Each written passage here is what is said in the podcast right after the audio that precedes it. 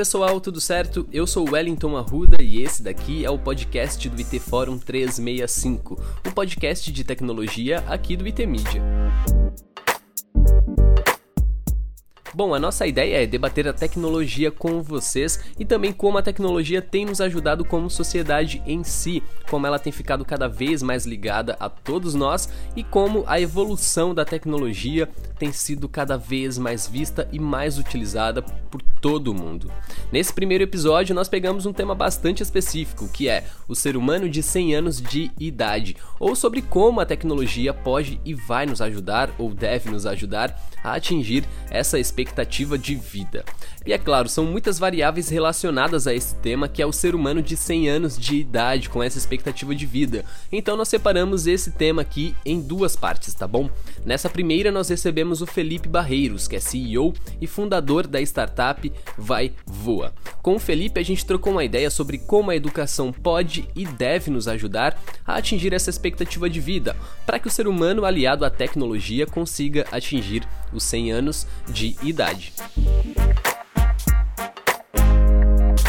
Só pra você entender, e aí a gente pode começar em cima disso, é tipo, vai voa, prazer.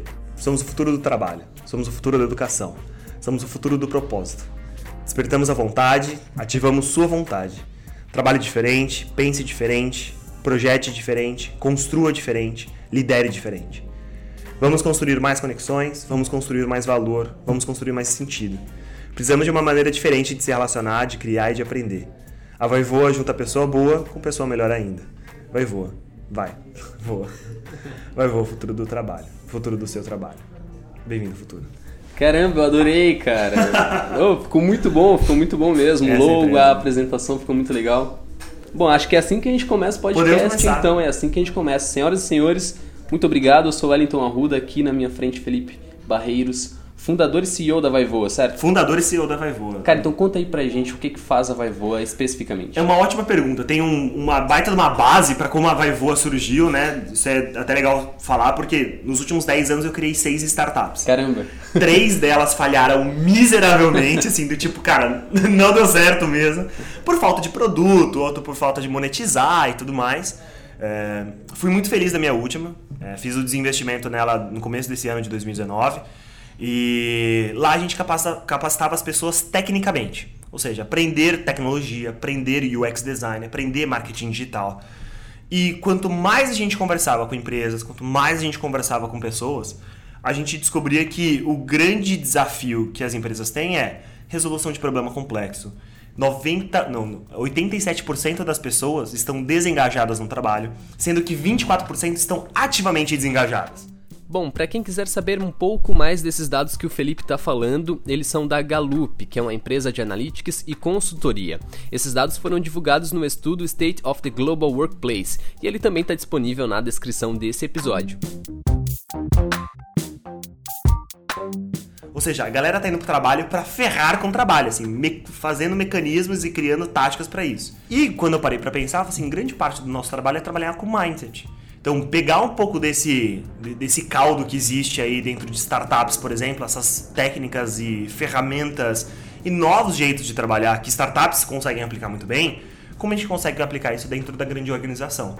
Então foi super legal, assim, porque ano passado a gente recebeu o prêmio Nova York, a gente foi reconhecido como startup de educação mais atraente do país. E aí, entrando nessa nova jornada, entrando nessa na, na vai voa em si, é, como que a gente consegue fazer com que as pessoas sejam apaixonadas pelos seus trabalhos? Como que elas conseguem ser mais produtivas nos seus trabalhos?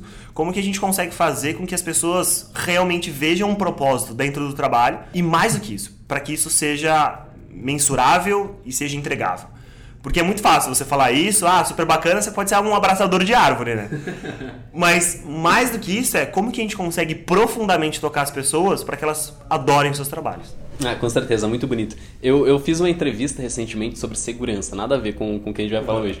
Mas o cara falou que, por exemplo, a, a, a Lei Geral de Proteção de Dados não é um Estado. A gente não está em conformidade. Nós nos mantemos em conformidade. Sim. Isso a gente consegue adaptar também para a educação, porque a gente nunca está em conformidade com a educação. A gente não fala, ah, eu terminei uma faculdade, eu terminei de estudar. Uhum. Eu terminei dois cursos depois da faculdade, acabou para mim a gente tem que se manter atualizado, até mais por causa do conceito de lifelong learning, ou de, de, aprendizado a, a, a longo tempo, porque a gente não para, de certa forma. E a gente não para exatamente por causa das profissões. Se as profissões elas se reinventam, se a tecnologia se reinventa, a gente tem que se reinventar, porque senão a gente acaba ficando. Eu não vou falar para trás porque eu acho que ficar para trás é um termo muito, sei lá, eu, eu diria antiético e ao mesmo tempo arcaico. A gente não fica para trás. A gente, dá, a gente dá espaço para que outras pessoas consigam fazer o que a gente não fez até então. Uhum. E isso é muito amplo, cara, porque a gente tem questões sociais, tem questão é, talvez de geolocalização, porque tem coisa que tem aqui no Brasil que não tem lá fora, e tem coisa que tem lá fora que não tem aqui no Brasil. E a gente consegue vislumbrar um futuro diferente a cada situação diferente. E aí que eu te pergunto, aprendizado a longo tempo. Como, como que isso funciona? É completamente essencial. Começa a olhar seus colegas, as pessoas que trabalham com você. E aí, quem está ouvindo, para para pensar as pessoas que trabalham com você. Hoje a gente está se formando em engenharia, em enfermagem, em medicina e não está trabalhando com isso. Hoje a gente realmente acredita que com 17 anos a gente vai fazer a melhor decisão da nossa vida de decidir qual que é a nossa carreira. E no fundo, no fundo, a gente se capacita em alguma coisa. Obviamente, existe a experiência da faculdade que é super importante. Você tem uma maturidade ali, você passa por um período de maturação. Mas no fundo, no fundo, a gente não acaba trabalhando com o que a gente é formado. Então, o que não falta de engenheiros que não estão trabalhando com engenharia, o que não falta de, sei lá, jornalistas que não estão trabalhando mais com jornalismo.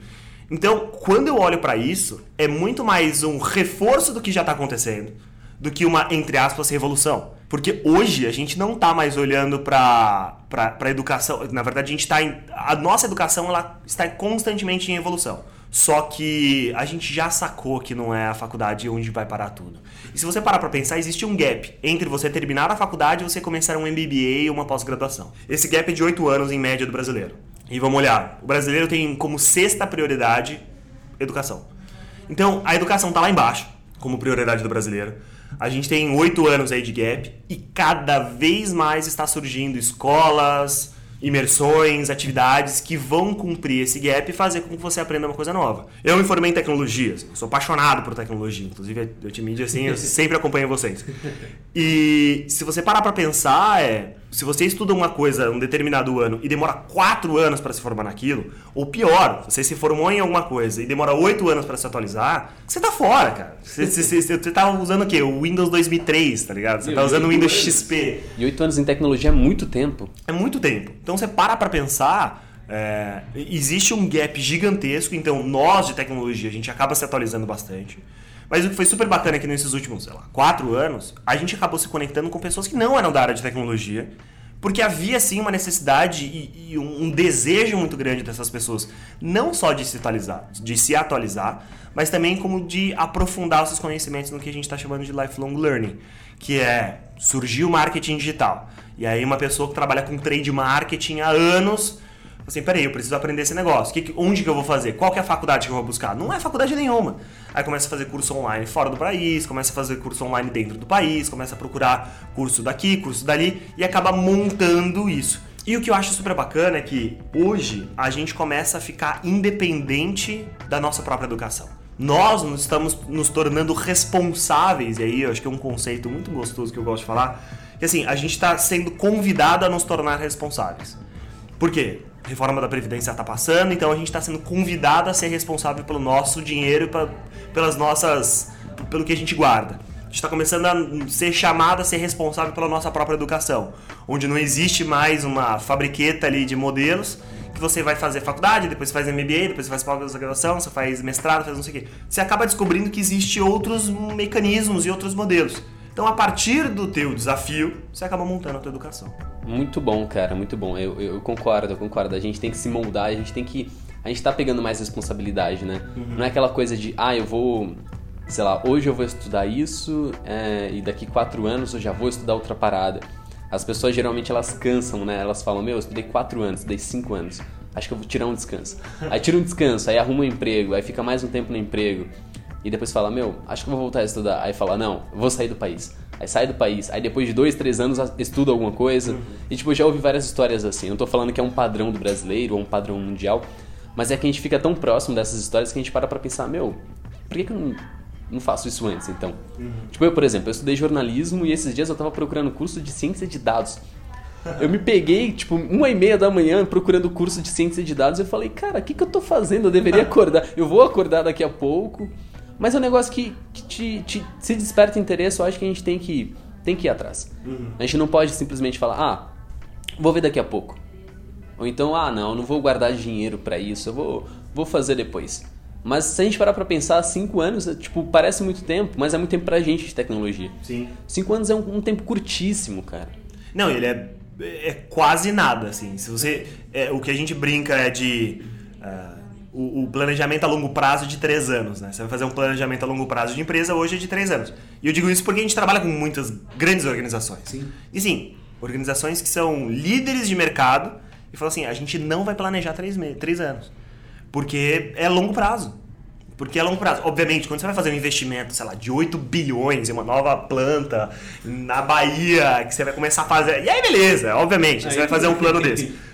É, mas quando você vai olhar um pouco de mercado, de entender o que, que você vai colocar, quais são os novos produtos, qual é a nova forma que você vai trabalhar, muitas vezes fazer o planejamento da forma com que a gente fazia 20, 30 anos atrás, não é mais da mesma maneira com que vai nos ajudar. Por isso que a gente fala bastante sobre isso e, e mudar esse mindset é super importante. Na Vaivo a gente fala bastante sobre você chegar até os 120 anos, né? os danados 120 anos. Porque, para pra pensar, se você tem 40 anos ou menos, você não vai ter dificuldades de chegar aos seus 100 anos de idade. Os 60 anos de hoje são os novos 100. Então, para pra pensar. E aí eu comecei a comentar com alguns amigos meus e, e eu falei assim, há quantos anos você acha que você vai viver? E todos eles, ah, não, acho que até uns 70, 75. Eu falei, você tá maluco? Quantos anos tem sua avó? Ah, minha avó tem 85. Eu falei, cara, você já errou um número hoje. Imagina lá na frente quando você tiver essa idade. Tanta dificuldade que tua avó deve ter passado, e sol na cara e tudo mais. Então hoje você trabalha no ar-condicionado, você fica no ar-condicionado o dia inteiro, você vai pro carro no ar-condicionado, você, você tem uma qualidade de vida muito melhor e você consome muito mais proteína também. Então, parando para pensar, eu acho que tem sim uma preocupação física, porque a gente quer chegar lá aos 100 anos. Algumas pessoas não querem chegar aos 100 anos porque elas não querem ficar velhas, não querem entregar valor para a sociedade. Mas mais do que isso é, como que a gente vai nos planejar? Porque eu tenho 30 anos hoje. E eu lembro nos meus aniversários de 25, eu fiz um, uma festa que, putz, é um quarto de século, um quarto de vida, não sei o quê. E eu parando para pensar, eu acho que hoje eu tô no meu um quarto de vida. De verdade, porque assim, a, a, tá, tá, evoluindo tão rápida. E eu tenho dados pra caramba pra falar disso aí, é super legal. Mas eu acho que o mais importante é, praticamente, como é que a gente repensa a nossa própria vida. Porque se a gente já estiver pensando a ficar velho, ah não, com 50 anos eu já vou parar, não sei o que. Cara, 50 anos daqui a pouco vai ser a média de idade do brasileiro. Vai saltar de, de 25 para 50 anos. A expectativa média do brasileiro vai saltar de 75, agora os dados saíram há dois meses atrás, de 75 anos a média de expectativa do brasileiro para 98. Isso é média. Então, olha só que maluco a oportunidade que a gente vai ter de viver mais e de entender mais e provavelmente de aprender mais. Né? Com certeza, com certeza. E a média do brasileiro varia bastante, por exemplo, é, entre as regiões. Pelo menos aqui em São Paulo, é, eu não lembro de quando que é exatamente esse estudo, se é de 2017 ou 2018 Opa, galera, desculpa atrapalhar vocês, mas esse estudo é o mapa da desigualdade que foi publicado em novembro de 2018, tá bom? Eu só tô atrapalhando agora vocês para avisar que todos os links das matérias que nós comentamos durante esse episódio também estão disponíveis na descrição de onde você estiver ouvindo ele, tá bom?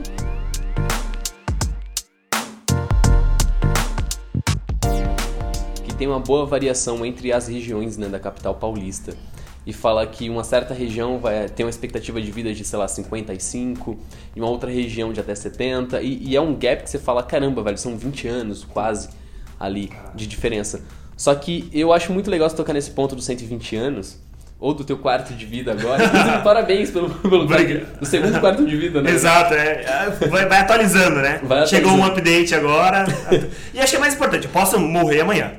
Mas o lance de estar tá com um mindset preparado para você viver esse tempo todo, acho que faz total diferença. E agora falando de qualidade de vida, como que tu imagina um ser humano de 100 anos, cara? Tipo, vai, hoje a gente tá com 100 anos. Não sei se você entrou no LinkedIn ultimamente, mas tem um cara correndo com mais de 100 anos de idade numa corrida de 100 metros rasos. Rapaz, ah, eu vi. Meu Deus é, do céu. Tá todo mundo, tá, tá em todo lugar isso aí. O que eu olho é, vamos olhar 20 anos atrás, 30 anos atrás. E eu vejo minha sogra falando muito isso. Assim, 40 anos, quando eu via as pessoas com 40 anos de idade, assim, eu era menina, não sei o que, eu via as pessoas de 40 anos de idade, elas eram velhas. Assim, a minha avó com 40 anos de idade, a minha tia, não lembro com quem que era que ela tava falando, ela era velha. E aí na minha idade, assim, ah, beleza, com 60 anos de idade, você está velho. E eu olho minha sobrinha, minha mãe, meus pais, estão se aproximando aos 60 anos de idade, eles não são velhos. Assim, não, não mesmo, assim. Minha mãe super ativa, meu pai, pô, eles mudaram agora de cidade, tá abrindo um negócio novo lá em Paulínia, sabe? Eu falo, caraca, a, a, a, energia vital que esses dois têm não é a forma como tava na minha cabeça quando era moleque. Cada vez mais esse, essa ideia de velho, ele tá começando a ficar mais distante. Então, a gente pode ter medo de ficar mais velho, ou de ter mais idade, ter mais número na nossa idade, para não ficar velho. Eu tava discutindo isso com meu cunhado, inclusive. Ele tem 16 anos de idade. Eu falei, eu de jeito nenhum quero chegar aos 100 anos. Eu falei, cara, por quê? Eu falei, meu, eu não quero ficar velho. quero ser produtivo. Eu falei, olha só que maluco, porque a gente tá começando a atualizar o nosso mindset de velho. E, e de sim de ficar produtivo e, meu, a gente tá comendo bem, a gente está tendo uma baita de uma preocupação na nossa alimentação, uma baita de uma preocupação no nosso estado mental de vida, inclusive. Então, quando a gente chega a um estágio desse, na minha visão, é muito mais sobre, cara, o que, que você está produzindo, teu propósito, é, o que, que você está entregando de valor para a sociedade, como que você está olhando para o teu corpo feito de carbono, entendendo muito mais que isso aqui é uma ferramenta para te despertar alguma coisa, para você poder fazer alguma coisa. É, por exemplo, agora, eu poderia estar tá com a mão para baixo aqui, mas eu tô com a mão toda para cima e falando, não sei o quê. Porque eu realmente acho que isso aqui é uma baita de uma ferramenta para colocar com a certeza. mensagem para fora. Então, entendendo, eu acho que cada vez mais a gente vai ter esse, esse modelo integral, sabe?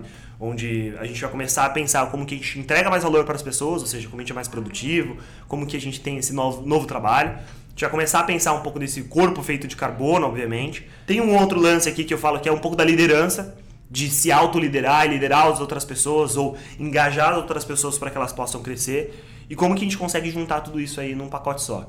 Então, eu acho que se a gente fosse brincar nessa tríade, eu acho que é extraordinário, porque a gente tem tanto a visão da gente mesmo, visão do que a gente sente, visão do que onde está nosso mindset, como que a gente incentiva as outras pessoas a crescer.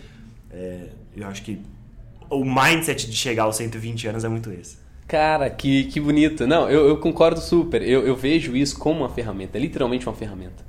Tem um brother meu, Pedro, uh, ele não trabalha com tecnologia, pelo contrário, ele trabalha com floricultura. Uau e cara, ele me dá uns insights muito doidos, porque às vezes eu ando de skate, o Pedro também anda de skate. E a gente tá um tempo sem. Eu ando de rodinha, não sei se você viu. Eu vi, muito legal, muito legal, cara. E, e assim, a, às vezes a gente não consegue manter aquela frequência, né? Uhum. Por exemplo, é, quando eu tinha 17 anos, ou 16, ou 18 anos por aí, a gente andava quase todo dia.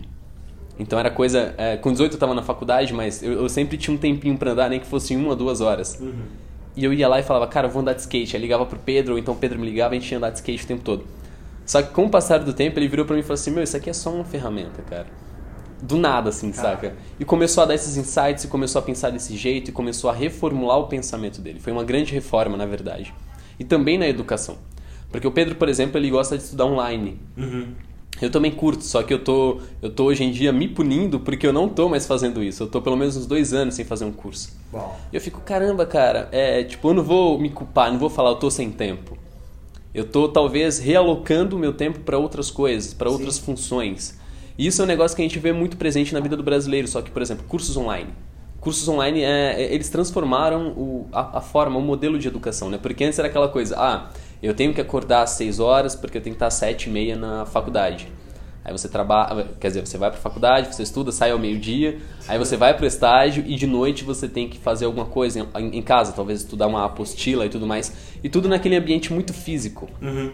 Se, mas se hoje, em 2019, a gente já tem toda essa gama disponível online, você tem a galera que consegue baixar os PDFs e ler no Kindle, Sim. ou ler no e-reader, ou até mesmo ler no próprio smartphone, e consegue fazer teste online pelo smartphone, e tá no metrô e já tá estudando, e chega em casa e consegue estudar de novo. Cara, como que vai ser daqui 100 anos então? Porque se hoje a gente já tem podcast, a gente já tem vídeo no YouTube, a gente tem vídeo aula pra caramba, que a galera investe nisso de um jeito muito bom. Uhum.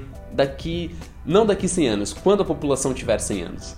Como, como tu imagina? Como tu imagina que isso vai acontecer? Cara, quando a população tiver. Vamos olhar dados, né? Claro. E aí, eu acho que a população para chegar em 100 anos vai demorar mais do que eu imagino.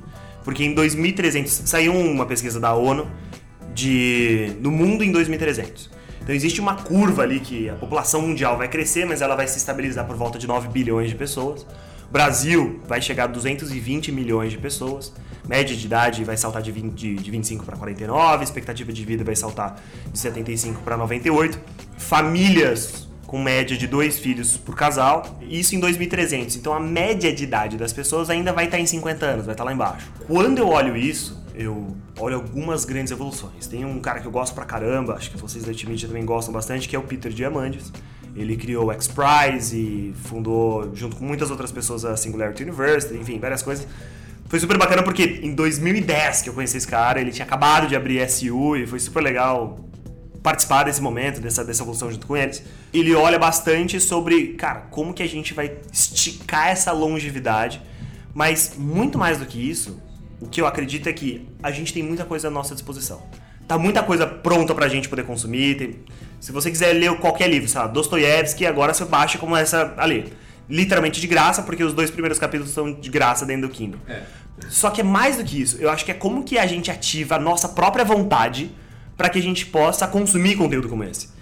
Porque, obviamente, você tem. Se você quiser emagrecer, tem livros e dicas e vídeos disponíveis pela internet inteira. Arrodo. Mas todas as pessoas são magras? Não. Não estou dizendo que também é o certo. Uhum. Mas assim, se você quiser entrar numa dieta, você consegue encontrar isso. Acho que o asset mais importante que a gente tem que desenvolver agora é a vontade.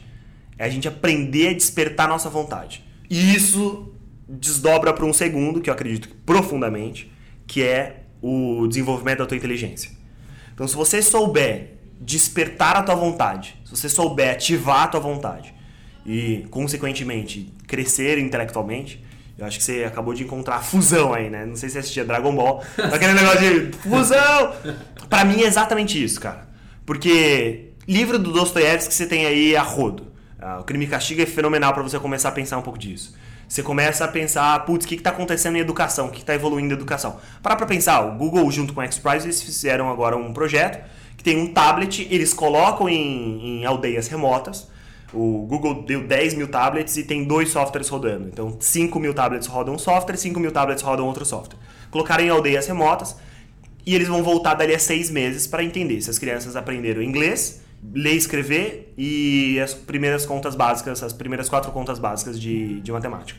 Aldeias que não falam inglês, que não tem pessoas que falam inglês à sua volta, só deixaram o tablet lá. Cada vez mais a gente vai ter mais recurso. Por isso que eu acho que pensar em abundância, obviamente hoje pode parecer meio estranho, mas está muito próximo, cara. Está muito próximo. Você pega todos os dados mundiais. A criminalidade reduzindo, você pega dados de analfabetismo adulto, analfabetismo entre crianças, é, taxa de mortalidade infantil. Uh, tem uma série de coisas, uma série de. Apesar de todo de ser bombardeado por um monte de notícia, estatisticamente o mundo está melhorando. E eu não sou um cara otimista para falar assim. Eu, eu, sou otimista, mas não, não necessariamente estou defendendo isso. Mas assim, nós estamos melhorando pra caramba. Então, o futuro é melhor do que a gente imagina. Entendendo que o futuro é melhor do que a gente imagina, apesar de você não concordar muitas vezes das coisas que estão acontecendo e tudo mais, nós estamos em uma constante evolução. Entendendo que em uma constante evolução, eu só espero coisa boa para quando eu tiver 100 anos, ou quando a população tiver 100 anos. É, inclusive, existe um estudo que existe uma possibilidade da primeira pessoa que vai viver até os mil anos já estar viva hoje. Eu acho maluco isso, eu acho. Mas eu, eu gosto desse tipo de, de pensamento porque você acaba fazendo com que. Você puxa muito, né, cara? Claro. Aí eu acho que você acaba desafiando. Você fala assim, não, peraí, viver até os mil anos, não, Felipe. E aí você acaba ficando meio plausível você chegar a 120, né? Mas eu entendo, assim, porque, cara, se a gente quer esticar essa longevidade humana, a gente tem uma série de caminhos a percorrer. Então, por exemplo, tem um instituto na que fica em São José, São José não, em embaixo de Los Angeles ali, esqueci o nome da cidade. O que, que eles fazem? Eles pegam todos os seus exames de laboratório, que você já faz, xixi, fezes, sangue, também pegam um full body scan, né? então fazem uma ressonância magnética no teu corpo, pegam o teu DNA, estratificam o teu DNA inteiro e começam a comparar com a base deles. Se você já fez algum tipo de ressonância magnética, você sabe que você tem que fazer no dedo onde está quebrado. Você tem que fazer exatamente na cabeça onde você está com dor de cabeça. Você tem que fazer muito específico. Quando você faz ressonância magnética no corpo inteiro, é para jogar dinheiro no lixo. Porque basicamente você não sabe o que está procurando, é. você tem um monte de dados, o que, que eles fazem? Computação infinita. inteligência artificial, começa a comparar e das mil primeiras pessoas que fizeram todos esses estudos, olha só que bacana, são mil pessoas que eram saudáveis, consideradas saudáveis. 40% descobriram algum tipo de anomalia, seja Caraca. anomalia cardíaca, seja qualquer tipo de, de mudança que elas precisavam ficar alertas, e 14% tinham que tomar ação imediata. Assim, 14% das pessoas que eram consideradas saudáveis tiveram que tomar imediatamente algum tipo de ação. Seja porque existia uma anomalia no- na formação cardíaca, algum tipo de aneurisma cerebral. É, olha só que maluco o quanto a gente está começando a coletar. E aí eu acho que esse é um pouco do futuro. A gente está começando a coletar mais dados, porque hoje eu sei mais sobre meu carro do que eu mesmo. Hoje eu sei se meu carro tá com. E, e meu carro avisa quando ele tem que fazer revisão. Antes eu ficava. Eu peguei meu primeiro carro que eu peguei emprestado do meu pai. é, ele deixou rodando por um tempo, ele tava em outra cidade. E eu esqueci, eu não sabia que tinha que colocar óleo, trocar óleo, não sabia. Pra mim é colocar gasolina e sair andando. Pra sempre. E ele tava com 100 ml de óleo o carro. E aí tava um barulho, barulho, eu falei assim, o cara pegou e falou, é, tá com 100 ml, de, e 100 ml é menos que um copinho de plástico, né, cara, de óleo. Ia fundir o motor, tipo, dali a dois dias se eu deixasse. E hoje meu carro fala quando ele tem que, tem que ir pra revisão. Você pega os novos carros, você, você tem uma informação completa sobre ele. O Tesla em 2020 eles vão fazer uma atualização no sistema dos carros que vão torná-los independentes e eles vão colocar mais um milhão de, entre aspas, Ubers no mundo. Só por fazer uma atualização que roda via 3G. Então, a gente precisa coletar mais dados sobre nós mesmos. Então, esse aqui é um princípio. Ah, custava 25 mil dólares fazer um- uma estratificação dessa. Hoje custa 5.500 dólares e a ideia é fazer com que três coisas aconteçam. Desmonetização, ou seja, reduzir o custo a praticamente zero. Democratização, porque você acaba reduzindo o o custo. E desmaterialização. Você desmaterializa isso, ou seja, você pode fazer em qualquer lugar. Você pode fazer aqui, fazendo, estando na IT Media, eu posso tirar um pedaço do meu saliva, um pedaço do CQ e você consegue fazer. Ou você consegue ir em qualquer lugar que tenha algum tipo de ressonância ma- magnética, você consegue fazer. Então, parando para pensar, acho que resumindo, eu acho que o futuro vai ser muito mais dados sobre nós mesmos, a gente entendendo que ter esse tipo de informação é super importante, mas mais do que isso, a gente entender profundamente que o nosso objetivo é ativar nossa vontade, desenvolver nossa inteligência, sem ser abraçador de árvore, isso é importante, eu acho que é essencial. Cara, bonito demais. É, tem um negócio que as pessoas costumam falar bastante que é. Geralmente na internet, né? Eles criam aquelas. a- as correntes, as famosas correntes, que é tipo, o que você falaria pro seu você, no caso, né? De, sei lá, 12 anos ou 10 anos, será que ele estaria orgulhoso? O que você falaria? Ou o que você teria feito com 12 anos? Você falaria pra você mesmo fazer? E eu acho que a gente tá vivendo esse momento. Só que pensando no futuro, no caso, né? Hoje a gente tem que pensar em fazer as coisas e fazer as coisas, mas não do modo automático, mas de modo que a gente consiga chegar daqui no futuro. Eu não vou falar daqui 100 anos, talvez. Tomara, né? Eu também sou do tipo que quer viver até os 100 anos, eu acho que talvez seja muito massa. Mas eu não quero chegar no futuro, chegar ali nos 70 talvez, e pensar, putz, eu poderia ter estudado ciência de dados. Por que, que eu não estudei ciência de dados? É um negócio tão legal, cara. Eu queria estudar quando eu tinha 25 anos. Por que, que eu não estudei? E eu acho que a gente tá vivendo esse momento. E, e exatamente como você falou, com a tecnologia, a gente não vai se tornando somente cidadão, né? Porque a gente tem tanta coisa ao nosso redor, a gente consegue fazer tanta coisa ao mesmo tempo que a gente acaba se tornando cidadão de dados. Então, se a gente tem toda essa possibilidade não só de ter os nossos dados em uma base de, sei lá, uma base hospitalar que consiga nos dizer, tipo, pô, você tem tantas chances de talvez ficar mal da pressão daqui tanto tempo. Eu acho que não somente isso, não só pra gente aprender sobre a gente, mas pra gente aprender sobre a sociedade. Eu, eu sei que você tá no meio de uma pergunta, mas Não, mas você eu- falou do, do- de dados. Tem quatro coisas que te matam até os 90 anos. Isso é legal pra galera que tá ouvindo, Claro, inclusive. Tem quatro. Se você quiser passar dos 90 anos, é, o, o maior índice de morte depois dos 90 anos é queda. Ah, mas até os 90 anos tem quatro coisas que nos matam. Então, se você quiser viver até os 100 anos, você tem que não morrer. Basicamente, esse é o teu trabalho, não morra. E aí você consegue viver até os 100 anos. Que mata? Diabetes tipo 2, câncer, Alzheimer e ataque cardíaco. Como você remedia ou quais são as profilaxias disso? Basicamente é exercício, comer bem, reduzir ins- insumo de gordura, reduzir... São coisas que estão muito presentes na gente. Só que olha só que bacana. Ao invés de você chegar pro seu José com 78 anos falar, seu José, da forma que você tá comendo, você tá fumando, você tá comendo assim, você tá tomando sua cervejinha todo dia, da, da forma com que está, a tua vida tá acontecendo, é, a gente sabe que as pessoas vão ter Alzheimer. Agora você pega os dados do seu José e fala assim, ó, seu José, se você continuar assim, você vai ter 40% a mais de contrair Alzheimer daqui a 4 anos. E aí, vamos reduzir essa cervejinha, vamos reduzir esse queijinho com óleo? E aí você consegue plotar para ele, assim, ó, você quer ter Alzheimer? Beleza, pode continuar. É do jeito que você tá fazendo. Tá certinho. Tá no caminho certo. Continua que você vai ter Alzheimer daqui a 4 anos. Você consegue plotar. Então acho que é extraordinário esse tipo de coisa. Cara, maravilhoso. A gente tem tanta, é, tanto equipamento que pode captar esse tipo de dado pra gente. Por exemplo, relógio inteligente. Sim. Inclusive, meu relógio falou assim: hoje é dia 1 de agosto, que a gente tá gravando. Uhum. E ele falou assim: ah, se você quiser ganhar esse badge até o final do mês, faça isso, isso, isso e ganha o badge. Eu, Caraca, eu quero ganhar o badge, eu quero ganhar. Esse tipo de incentivo, né, cara? Não é só a coleta dos dados, é como eles são coletados e como ele influencia a vida das pessoas. Uhum. É tudo sobre a sociedade. No fim das coisas, no fim de tudo, tudo que a gente faz, tudo que é tecnologia. É, a gente tem, é claro, o, o lado negativo, por exemplo, sei lá não só vazamento de dados, esse é só um ponto, mas a gente tem um uso talvez não tão eficaz por parte de algumas indústrias, mas tudo que vem acontecendo é sobre pessoas. Uhum. E tudo que a gente vê hoje em dia tem influência no nosso futuro. Sim. Cara, isso é perfeito. Muito obrigado, Felipe. Muito obrigado pelo convite. Foi um prazerzão, cara. É... Acho que você tem que voltar pra gente bater mais papo. Eu acho que tem um monte de coisa pra gente tem conversar. Tem um monte de coisa pra gente conversar. A gente cara. mal começou a falar sobre as coisas bacanas. O que eu mais gosto é isso, que a gente não é abraçador de árvore. Eu, eu brinco, eu falo, uso esse termo, porque quando a gente está no mundo de tecnologia, no mundo de gestão e tudo mais, a gente acaba ignorando bastante esse tipo de coisa. E eu sou um cara que ignorei bastante esse tipo de coisa porque achei que era muito abraçador de árvore. É, e esse termo eu até brinco por conta de, cara, a gente tem que levar super a sério isso e existe uma ciência muito grande por volta. Então vai ser super bacana compartilhar um pouco mais disso com vocês. Obrigado pelo convite, fico super feliz.